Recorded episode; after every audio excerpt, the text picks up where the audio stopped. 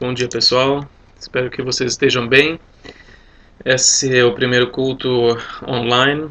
É, é realmente algo muito novo, é, principalmente para mim, é, para todos nós. Né? Nós estamos passando por um momento que nós não vivemos ainda, mas eu sou muito grato por, por essa tecnologia de poder passar para vocês essa palavra.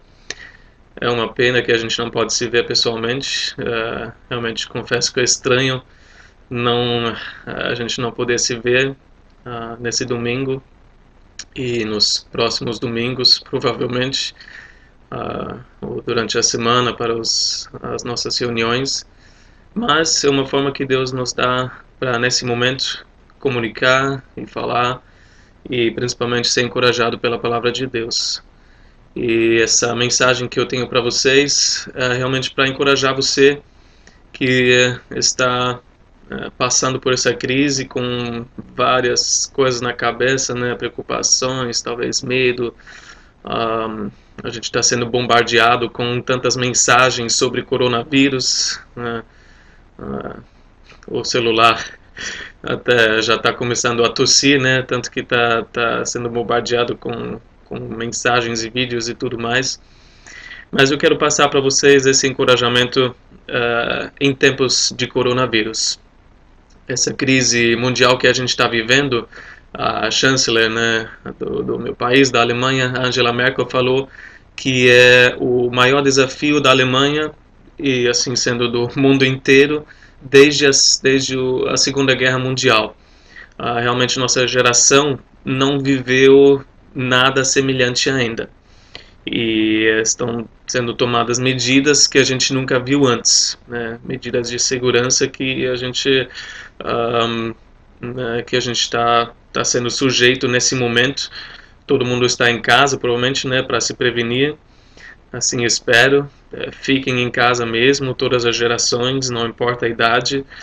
Um, é a primeira vez que a gente não consegue se reunir, né, como igreja. Para nós é a primeira vez e a gente lembra através disso até que igreja não é, é o local onde a gente se encontra, não é uh, o lugar onde nós estamos aos domingos ou qualquer outro dia, mas nós somos o corpo de Cristo, né? Os membros, nós somos a igreja. Onde dois ou três estiverem em, em meu nome, Jesus disse, eu estarei. E assim também medidas novas como essa primeira transmissão uh, do culto. Se a gente olha ao nosso redor, é realmente um, um cenário assustador. Né? Quem não fica assustado. Mas não é para se desanimar, porque nós temos muitas razões, muitos motivos para termos esperança. Não é a primeira vez que Deus uh, deixou o seu povo passar por momentos difíceis. E nós aprendemos com a história do povo de Deus que Deus cuida. Deus cuida do seu povo e, e através da, das piores situações e circunstâncias, Deus pode fazer algo bom. E a gente vai ver isso através de dois exemplos hoje, mas uh, eu quero falar de quatro pontos que estão no meu coração e eu creio que a gente precisa ouvir isso. Em primeiro lugar, a gente não precisa ter medo. É, é normal a gente ter medo, todo cristão com certeza já passou por um momento em que ou estava meio em pânico, ou realmente entendeu a, a gravidade desse problema, ou, ou, esteja com um pouquinho de medo. E Jesus estava com medo certas vezes quando ele estava nessa terra. Né? Uma vez no, no jardim de Getsemani, que ele estava pensando naquilo que iria acontecer, né?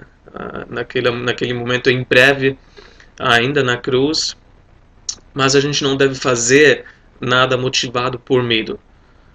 A gente não deve fazer nada motivado por medo. As notícias assustam, né, principalmente aquilo que está acontecendo na Europa nesse momento. Uh, essa, essa forma exponencial de infecções e a gente ora que não, não chegue dessa forma aqui.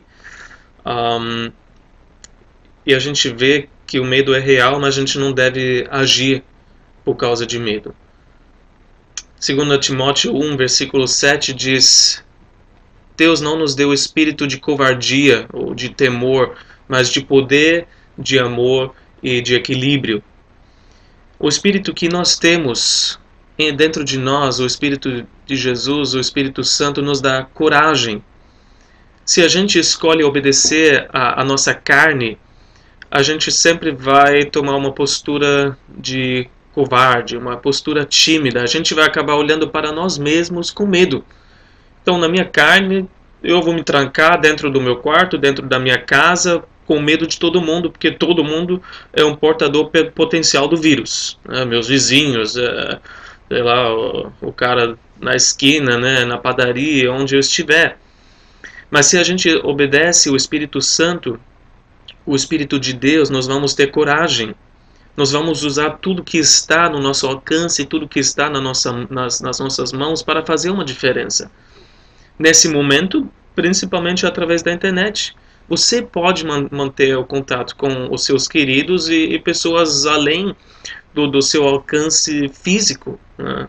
Você pode ligar, você pode mandar uma mensagem, você pode enviar, inclusive, outros tipos de vídeos que encorajam as pessoas, não só os médicos falando né, desse vírus e, e, e da crise e da situação. Os mais jovens enquanto a gente ainda pode se locomover, locomover livremente né, nas ruas, podem sair para fazer compras para os mais idosos ou grupos de risco. Enquanto a gente pode sair, a gente pode fazer essas coisas. A gente pode ter coragem, porque Deus nos deu poder, segundo Timóteo 1, versículo 7 nos disse.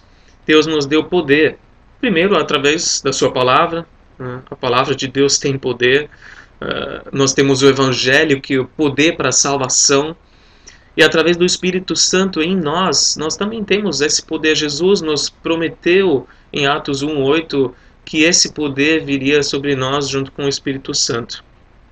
E no original também é essa mesma palavra. É um poder para amar com amor ágape. Nós temos um Espírito que nos dá poder amor e equilíbrio. Poder para amar, você poderia traduzir também. Poder, poder para olhar não apenas para si mesmo, mas também para o próximo, o que, que o outro precisa. E tudo isso em equilíbrio.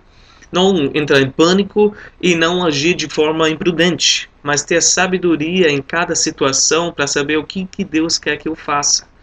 O que, que é a forma adequada, a forma certa para eu agir nessa situação com amor com esse poder que eu recebi. Bom, o que, que a gente tá, por que, que a gente está fazendo e seguindo todas essas medidas de segurança então? Não é por medo de, de pegar o vírus? Não, em primeiro lugar porque é prudente, né? porque é, é o certo fazer, a forma mais eficaz para se proteger você seguir as dicas de higiene, você lavar as mãos, você usar o álcool uh, em gel, você evitar aglomerações de pessoas, inclusive a gente não se encontrar para celebrar o culto. Uh, são coisas prudentes, mas em segundo lugar, a gente faz isso também, não por medo, mas porque o, o governo, né, as autoridades decretaram assim. Romanos 13, versículo 1 nos diz que todos devem sujeitar-se às autoridades governamentais, pois não há autoridade que não venha de Deus as autoridades que existem foram por ele estabelecidas. Então, como cristãos, nós fazemos a vontade de Deus nos sujeitando às autoridades. Todas as medidas que eles tomaram também visam o, o bem, o nosso bem, o bem da população. E quanto antes a gente aplica elas, melhor. A gente está vendo isso na Europa. Demoraram, e aí a gente vê é, o momento em que a crise chegou. Não importa se a gente concorda ou não, enquanto de repente ainda estão uh, discutindo, ah, será que o governo deveria obrigar as pessoas a ficarem em casa? Bom, o que eles tomarem a gente vai, vai ter que seguir. Não é opção, ah, eu não gosto disso, eu quero ir para a praia, o que seja. Né? Mesmo não se reunir como igreja temporariamente, é o que a gente deve seguir. Não por medo, mas porque é prudente, porque as autoridades decretaram e decidiram assim. Na verdade, a gente pode até dizer que a gente já deveria ser craque numa luta contra um inimigo invisível. Né? Todo cristão já deveria saber o que, que é lutar contra um inimigo invisível. Hoje a gente luta contra um vírus que não se vê, é muito difícil. Ele pode causar uma doença muito grave e levar até a morte. Mas desde sempre, o povo de Deus lutou contra quem? Satanás e seus anjos, um inimigo invisível, um inimigo que, com quem a gente tem que lutar todos os dias, um inimigo que, que nos ataca, inclusive pode atacar a nossa saúde. E a gente já deveria ser craque na luta contra um inimigo invisível. Aliás, a estratégia de Satanás, uma delas é qual? Colocar medo, paralisar a sua vida. E ele pode usar o coronavírus para paralisar a sua vida espiritual também. Só que o Satanás, como inimigo, é muito mais fatal do que o coronavírus, aquele inimigo das nossas almas. Mas nós não precisamos temer Satanás, assim como a gente não precisa temer o vírus. A gente precisa apenas fazer o que a palavra nos fala, né? continuar a nos lavar pela palavra de Deus e lavar uns aos outros, como a gente lava as mãos todos os dias, desinfetar, né? Lavar os pés uns dos outros, como a gente deve deixar os sapatos né, do lado de fora, porque fica nove dias, sei lá, no, no sapato, no, no, no chão, né? Então deixa o seu, seu sapato, seu chinelo lá fora, usa só esse para sair. Nós devemos resistir firmes na fé contra Satanás, né? não nos render ao medo, mas levantar o escudo da fé, lutar com as armas da fé, a oração, a palavra de Deus, compartilhar o que nos fortalece. E assim a gente deve resistir o vírus também firmes na fé. Quem sabe essa situação do vírus até nos ensina a ficar mais sensíveis quando tudo isso passar. Daqui a três, quatro meses a gente volta à nossa vida normal, mas a luta contra o inimigo invisível Satanás continua todos os dias. Assim como hoje a gente está focado nessa, nessa luta contra o coronavírus todos os dias, a gente tem que colocar na nossa cabeça que é assim que a gente deve lutar contra Satanás também. E resisti-lo, ele vai fugir de nós todos os dias. Então nós não, não precisamos ter medo. Em segundo lugar, o que eu quero falar para vocês é que a gente já deveria ter até esperado uma situação assim porque nós estamos vivendo os últimos dias. E esses são os primeiros sinais da volta de Jesus. O texto base é Lucas 21, e no versículo 9, Jesus diz: Quando ouvirem falar de guerras e rebeliões, não tenha medo. É necessário que primeiro aconteçam essas coisas, mas o fim não virá imediatamente guerras entre países, uma nação se levantando contra outra, não, não as rebeliões nas prisões, né, nas cadeias que infelizmente também, também aconteceram, né, Mongaguá e outras cidades. Uh, mas mesmo se isso acontecer, né, Jesus está falando de né, coisas de nações, mundialmente falando, não tenham medo, ele disse. Não tenham medo porque é necessário que essas coisas aconteçam precisa acontecer como, como as dores de um parto. Faz parte do tempo em que nós vivemos, os últimos tempos. Nós ainda estamos nessa terra, nós ainda fazemos parte né, desse, dessa terra e tudo aconte que acontece dentro dela. Mas no tempo oportuno, Deus vai nos tirar daqui, né, através do arrebatamento que vai acontecer antes da tribulação, antes que as coisas realmente piorem né, ao nível uh, máximo. Deus vai tirar a sua igreja daqui. Mas ainda vão acontecer coisas antes, da, antes desse tempo. Dois versículos depois, em Lucas 21, versículo 11, Jesus fala: haverá grandes terremotos, fomes e pestes em vários lugares e acontecimentos terríveis e grandes sinais provenientes do céu. Lendo isso, a gente já deveria ter esperado uma coisa assim acontecer. Até agora, esses terremotos, fomes, pestes não tinham chegado até nós, mas agora está em nível mundial, está à nossa porta. Interessante que o original de peste uh, quer dizer uma doença contagiosa, uma doença que se espalha, exatamente que a gente está vendo através do vírus nesse momento. Mas ao mesmo tempo, Jesus nos dá esperança. No final desse discurso, Jesus fala em Lucas 21, versículo 28, quando começarem a acontecer estas coisas, levantem-se e ergam a cabeça, porque estará próxima a redenção de vocês. Na medida em que esses sinais acontecem com cada vez, cada vez, cada mais, cada vez mais frequência e, e intensidade também, nós temos a certeza que o Senhor vai voltar. Nós podemos até enxergar esses acontecimentos como anúncios né, da volta do Senhor. E para onde a gente deve olhar com essa frequência cada vez mais, intensidade cada vez mais, a gente não deve olhar para baixo. A gente não deve olhar para o desespero desse mundo e deixar se levar pelo desânimo e desespero desse mundo. Mas a gente deve erguer a nossa cabeça, olhar para cima, de onde vem a nossa redenção, de onde vai vir o Senhor para nós encontrar nos ares, para nós arrebatar. Nossa redenção está chegando. Então, cada vez que alguma coisa assim acontecer, a gente deveria olhar para cima, olhar para o céu. Que um dia a gente vai estar livre do nosso corpo, livre do pecado, livre desse mundo, a gente vai estar com Jesus para todo sempre. A nossa redenção está chegando e quando esses sinais começarem a acontecer, a gente está vendo que a, a redenção está chegando. Com essa esperança, a gente pode até se tornar como o apóstolo Paulo, que é interessante, eu pesquisei essa palavra no original, loimoi, é, peste, aparece apenas uma outra vez em outro contexto. Aparece três vezes aqui em Lucas, em Mateus, no Evangelho de Mateus, falando no mesmo contexto, e no livro de Atos, capítulo 24, versículo 5.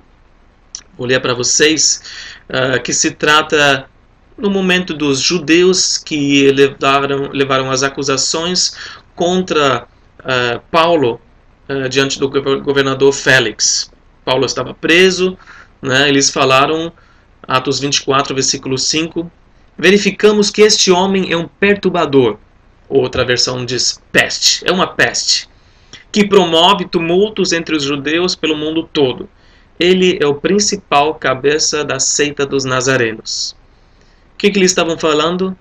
Paulo é um perturbador, é uma peste. Paulo está espalhando algo aqui. Paulo é uma doença que se espalha, disseminando a palavra desse Jesus de uma forma que contagiou muitas pessoas.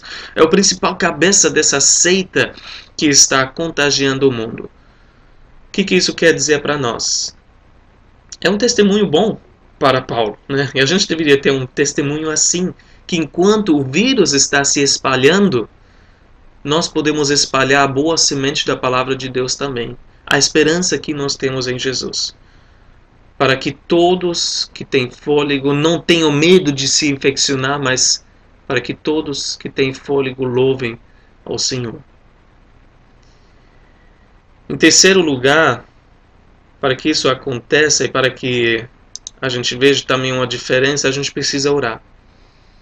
Então, ponto 3, a gente precisa orar, não uma oração casual, estou falando, não uma oração que a gente faz, Deus abençoe meu dia, Deus obrigado pela minha, minha família, obrigado por esse alimento, mas realmente um clamor extraordinário para tempos extraordinários que nós estamos vivendo, acompanhado de confissão de pecados. Recentemente aconteceram três tipos de calamidades que a Bíblia menciona. Uh, a primeira, primeiro tipo, uh, o incêndio. O incêndio, incêndios terríveis na Austrália que nós vimos, né, estragos terríveis, mas também na Amazônia. Em segundo lugar, gafanhotos. A praga de gafanhotos no leste da África, centenas de bilhões de gafanhotos nesse momento está acontecendo de uma forma que não aconteceu nos últimos 25 anos na Quênia, na Etiópia, na Somália, ameaçando até nesse momento o Irã, Índia, Paquistão. Em terceiro lugar, o coronavírus. Incêndios, gafanhotos, coronavírus. E se a gente olha em 2 Crônicas 7, versículos de 13 a 14, nós lemos que Deus falou: Se eu fechar o céu para que não chova, ou mandar que os gafanhotos devorem o país, ou sobre o meu povo enviar uma praga. Se o meu povo, que se chama pelo meu nome, se humilhar e orar, buscar minha face e se afastar dos seus maus caminhos, dos céus o ouvirei, perdoarei o seu pecado, curarei a sua terra. Quem deve orar no caso dessas coisas acontecerem, incêndios, gafanhotos, vírus, pragas, nós mesmos. O povo de Deus deve se humilhar, deve clamar, buscar a face de Deus, deve orar de uma forma intensa, não as orações que a gente está tão acostumado de fazer um minuto antes de dormir, fechando os olhos, quase cochilando já, não uma oração meio indiferente, ah, não, não me atinge tanto mesmo. Mas muito mais que agora nós estamos sentindo isso na nossa própria pele também, uma oração que é desesperada por uma resposta de Deus. Uma oração que busca a misericórdia de Deus com urgência e intensidade. Eu falo isso para mim mesmo. Eu preciso mudar a minha oração. Nós precisamos mudar a nossa oração. E a esperança é que Deus vai ouvir e Deus vai perdoar e curar a nossa terra. Que assim seja, que a nação possa se levantar com um clamor em favor das nossas vidas. Em quarto e último lugar, eu quero falar do cuidado de Deus em tempos de crise. E são duas situações que me vieram uh, à minha mente, à minha memória, em que o povo de Deus sentiu o impacto da calamidade na sua própria pele. Em primeiro lugar foram as pragas no Egito. Em segundo lugar foi a fome nos tempos de Elias. Então vamos falar das pragas do Egito em primeiro lugar. Vocês se lembram da história, né? Deus levantou José para ser o segundo mais poderoso no Egito, é, deu a estratégia, a sabedoria para estocar o trigo né, para os sete anos de fome. José então trouxe a sua família toda para o Egito no segundo ano da fome para cuidar deles e o faraó permitiu que eles ficassem, morassem na terra de Gósen. Lá em Gênesis 45, 10 fala isso. Foi até a melhor parte da terra do Egito. Gênesis 47, 6 nos fala. E os israelitas moraram ali felizes por 430 anos. Não tão felizes, né? Porque eles né, se multiplicaram muito até que se tornaram uma ameaça para o faraó. Né? São tão numerosos, a gente precisa fazer alguma coisa, então né, foram uh, se tornaram escravos do Egito e, e, e isso né, por, por centenas de anos, até que Deus chamou Moisés para libertar o povo da escravidão através das dez pragas. Mas o ponto em que eu quero chegar, que é importante para nós, se você estudar as pragas e onde como aconteceram, a Bíblia só fala que o povo de Israel foi poupado de cinco das dez pragas, explicitamente falando de cinco pragas, não aconteceram né, na, na vida dos israelitas, na terra dos israelitas. A quarta praga, em primeiro lugar, que foram as moscas, a gente lê em Êxodo 8, versículo 22. Mas naquele dia tratarei de maneira diferente a terra de Gósen, onde habita o meu povo. Nenhum enxame de moscas se achará ali, para que você saiba que eu, o Senhor, estou nesta terra. As moscas não chegaram na terra de Gósen, eles foram poupados dessa praga a quarta praga. A quinta praga também, explicitamente a Bíblia fala que é a morte dos rebanhos. Êxodo 9, 4, mas o Senhor fará distinção entre os rebanhos de Israel e os do Egito. Nenhum animal dos israelitas morrerá. A sétima praga também, que foi o granizo. Êxodo 9, 26 nos fala somente a terra de Gósen, onde estavam os israelitas, não caiu granizo. A nona praga também, a escuridão. Êxodo 10, versículo 23, nos fala que ninguém pôde ver ninguém, nem sair do seu lugar durante três dias. Todavia, todos os israelitas tinham luz nos locais em que habitavam. E a gente sabe que a décima praga também, a morte do primogênito, mas eles tiveram que fazer algo para serem poupados. Né? Eles, toda a família precisava matar aquele cordeiro, aplicar sangue nas batentes da porta e assim formando uma cruz né? na, na, na horizontal, na vertical. O sangue aplicado na porta pouparia eles da morte do primogênito. E assim foi. Então foram cinco pragas explicitamente das quais os israelitas foram poupados. A sexta, a sexta praga a gente pode até discutir, porque implica-se que os israelitas também não passaram por essa praga, que foram as feridas purulentas. Que Êxodo 9, 11, por exemplo, parece que apenas pegou nos egípcios e não nos israelitas. Mas cinco, com certeza, os israelitas não passaram. Por outro lado, isso deixa as três primeiras pragas, com certeza, que eles também sofreram. Quais foram as três primeiras pragas? A água que se tornou sangue, as rãs e os mosquitos. Todo israelita também passou por essa praga. E a oitava praga, aparentemente também.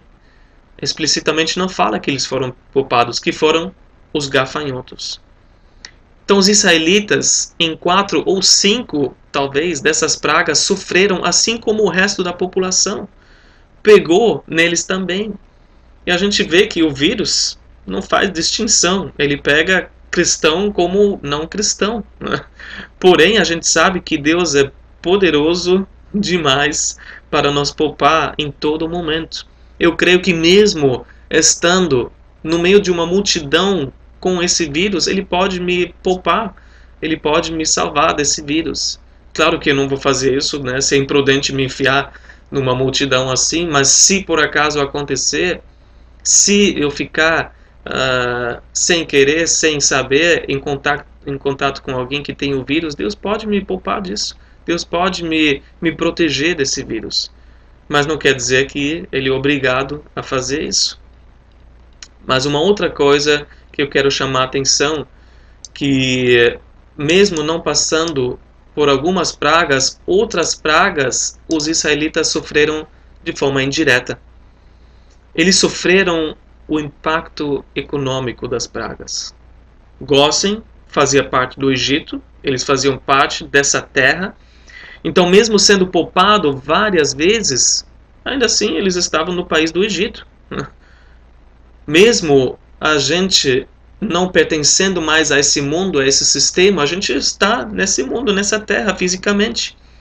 E o impacto né, das pragas os israelitas sentiram. Imagina o impacto na economia do país, que o Egito, Egito historicamente sempre foi bem forte né, na antiguidade na sua economia. Água em sangue, perda dos rebanhos, estrago da vegetação pelo granizo, gafanhotos acabando com todos os campos, como a gente está vendo hoje uh, no leste da África, a gente nem sabe quanto tempo passou de uma praga para outra. Uh, apenas da primeira para a segunda praga a gente sabe que foi uma semana, mas depois, da segunda para a terceira, da terceira para a quarta, a gente não sabe se foi, foram dias, foram meses, foram talvez anos. Imagina o Egito indo passando de uma recessão para outra. Porque com cada praga foi um impacto muito negativo para a economia também. Então, mesmo sendo poupados da infecção né, do vírus, vamos dizer assim, a gente sendo uh, poupado da infecção desse vírus, mesmo assim a gente vai passar agora e principalmente nos próximos meses e anos, talvez, o impacto econômico no, no mundo inteiro. O mundo já está passando, já está indo né, para uma recessão. As bolsas estão caindo, as empresas, algumas vão falir, o desemprego vai crescer mais ainda. Vários ramos estão sendo afetados né, nesse momento de uma forma terrível aviação, restaurantes e tudo mais. E nós precisamos orar por misericórdia para minimizar o sofrimento individual de cada um nessa crise econômica. Ao mesmo tempo, a gente pode ter a esperança que Deus vai cuidar de nós. Deus poupou o seu povo de várias pragas, e mesmo sentindo o impacto da crise econômica naquele momento, eles ainda tiveram o que comer, que beber. Eles, no meio da crise, eles ainda tiveram os seus rebanhos, que essa praga eles não, eles não sentiram na própria pele. Né? Salmo 37, 25 fala, por exemplo: Já fui jovem e agora sou velho, mas nunca vi o justo desamparado, nem seus filhos mendigando pão. A gente pode se agarrar nessa promessa e saber que Deus vai cuidar de nós. O segundo exemplo na história de Israel, eu quero terminar com isso para encorajar vocês e mostrar como Deus cuida de nós e para que Deus cuida de nós, nós vemos através do exemplo de Elias. Uma grande fome que aconteceu nos tempos de Elias, que 1 Reis, eh, capítulo 17, nos relata. Uh, Elias orou e não choveu por três anos e meio. Imagina o impacto na economia pela falta de chuva. Os rebanhos morrendo, plantações sendo destruídas, uh, sem colheita, uma grande fome tanta que eu imagino que chegou a um momento pior do que a nossa situação nos supermercados.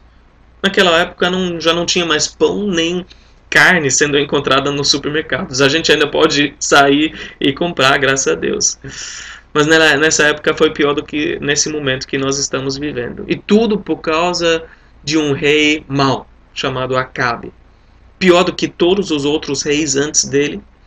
Fazia o que Deus reprovava, uh, se casou com Jezabel, que introduziu o, o culto a Baal, né? Israel, Acabe começou a prestar culto a Baal, estabelecendo até um centro de, de adoração a Baal em Israel e por isso não choveu mais. E não iria chover de novo, exceto mediante a palavra de Elias. Imagina a tentação que lhe passava. Né? Eu posso orar e parar tudo isso. A tentação que lhe passava para não orar e acabar com todo esse sofrimento, mas ele obedeceu a Deus. Ele, ele precisava só ouvir a voz de Deus, mas enquanto ele não ouvia, ele não, não orava por chuva para acabar toda essa situação. E a gente vê na palavra de Deus que Deus cuidou do seu servo. Deus mandou ele se esconder perto de um riacho, Querite, onde ele tinha provisão de água, onde Deus mandou até os corvos né, uh, cuidarem dele, indo lá duas vezes por dia, mandando pão, mandando carne. Não sei se eles né, pousaram na mão dele, ele, ele comeu, ou se deixaram cair né, do céu, mas ele foi cuidado, provido né, uh, com tudo que ele precisava. Só que chegou também uma hora em que a falta de chuva atingiu ele e o riacho secou. E agora ele deve ter pensado: Deus, uh, essa daí foi a minha provisão, acabou. A situação da nação inteira começou a impactar a vida dele. Né? A crise econômica chegou à sua porta. Mas Deus não o deixou na mão. Ele mandou o profeta para a terra de Sidom, para a casa de uma viúva que deveria fornecer a comida para ele. Só que isso se tornou uma grande prova da sua fé. Em 1 Reis 17, nós lemos, eu vou ler para vocês os versículos de 10 a 12. 1 Reis 17, de 10 a 12, que diz que ele foi. E foi como Deus disse, mas quando chegou à porta da cidade, encontrou uma viúva que estava colhendo gravetos. Ele a chamou e perguntou: Pode me trazer um pouco d'água numa jarra para eu beber? Enquanto ela ia indo buscar água, ele gritou: Por favor, traga também um pedaço de pão. Juro pelo nome do Senhor teu Deus. Ela respondeu: Não tenho nenhum pedaço de pão, só um punhado de farinha num jarro e um pouco de azeite numa botija.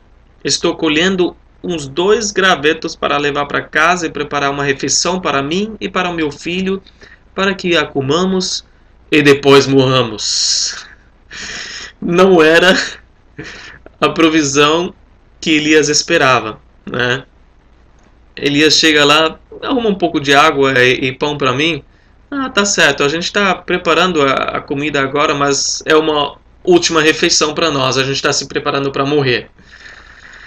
Aparentemente a, a, viúva não tinha nem suficiente para ela. Ela estava prestes a morrer, se entregar a esse desespero, E onde estava a provisão de Deus para o homem de Deus nesse momento? Elias chegou lá, mas a gente lê na história e entende que ele entendeu o porquê de Deus mandar ele para essa viúva. Que Deus queria fazer alguma coisa na vida dessa senhora. Enquanto Elias estava sozinho lá no riacho, sendo cuidado por Deus, né? se trancou no seu quarto, vamos dizer assim, tinha o suficiente para si mesmo, não precisava se preocupar com nada, com, com mais ninguém. Na mente dele era: vamos esperar três anos e meio passar e vai ficar tudo bem.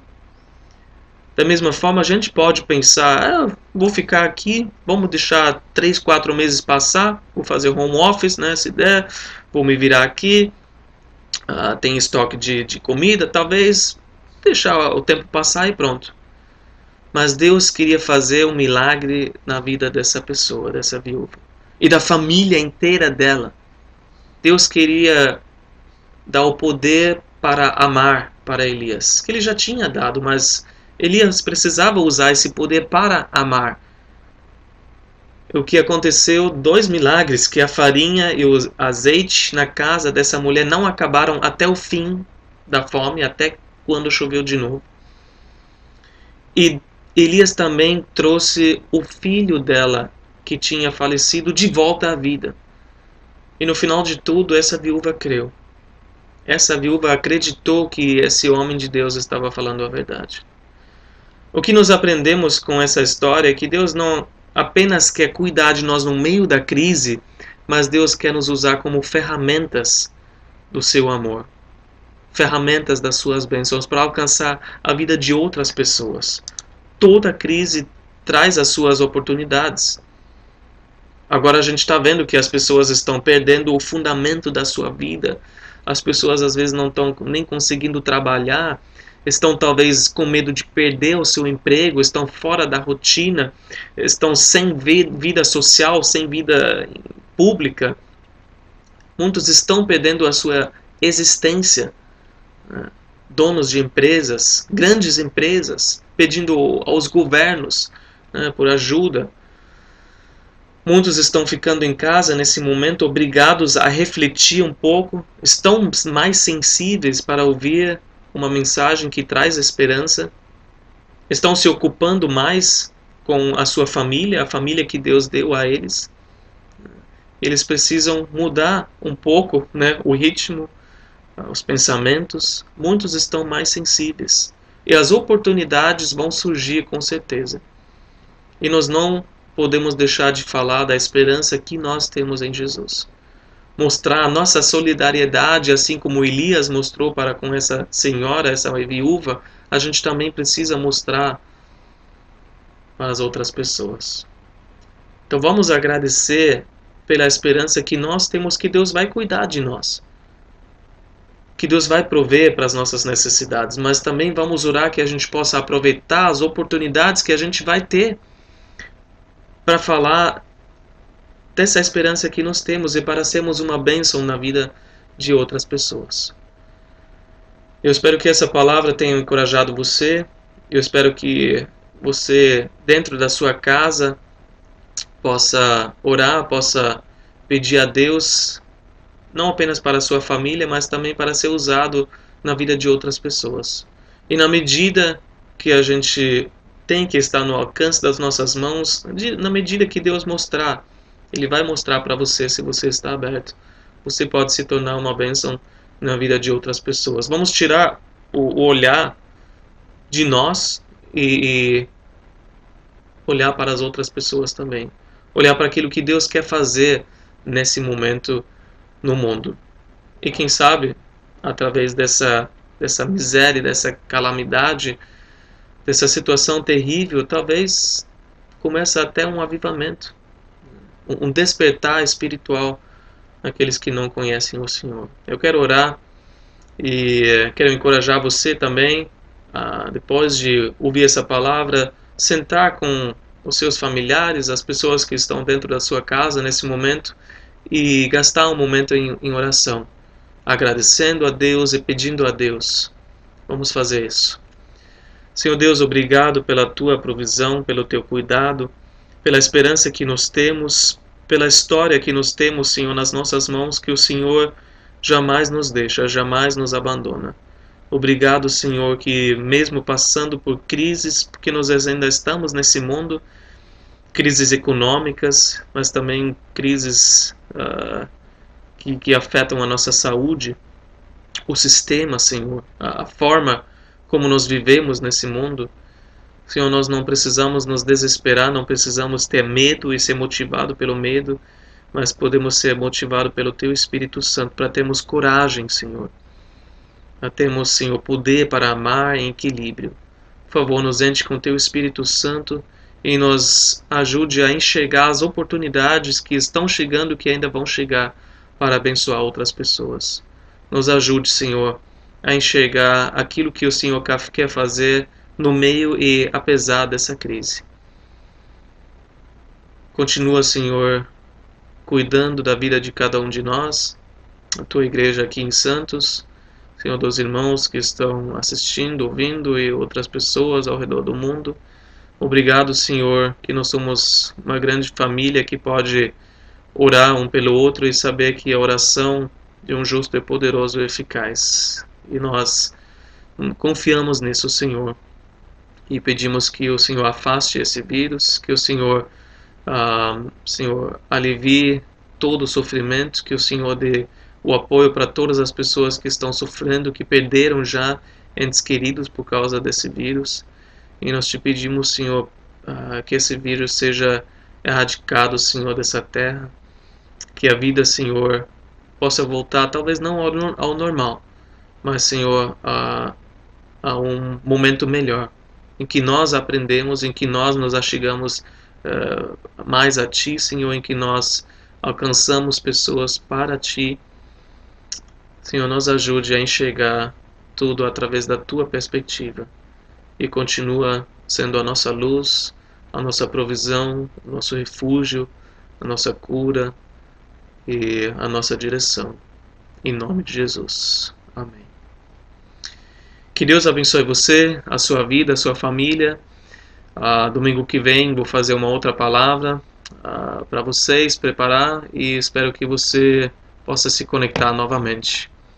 Uh, se você quiser, você pode entrar em contato comigo e gostaria de ouvir de você, deixar seu comentário e seu pedido de oração, se você quiser. E nós vamos nos falando por aqui. Que Deus abençoe.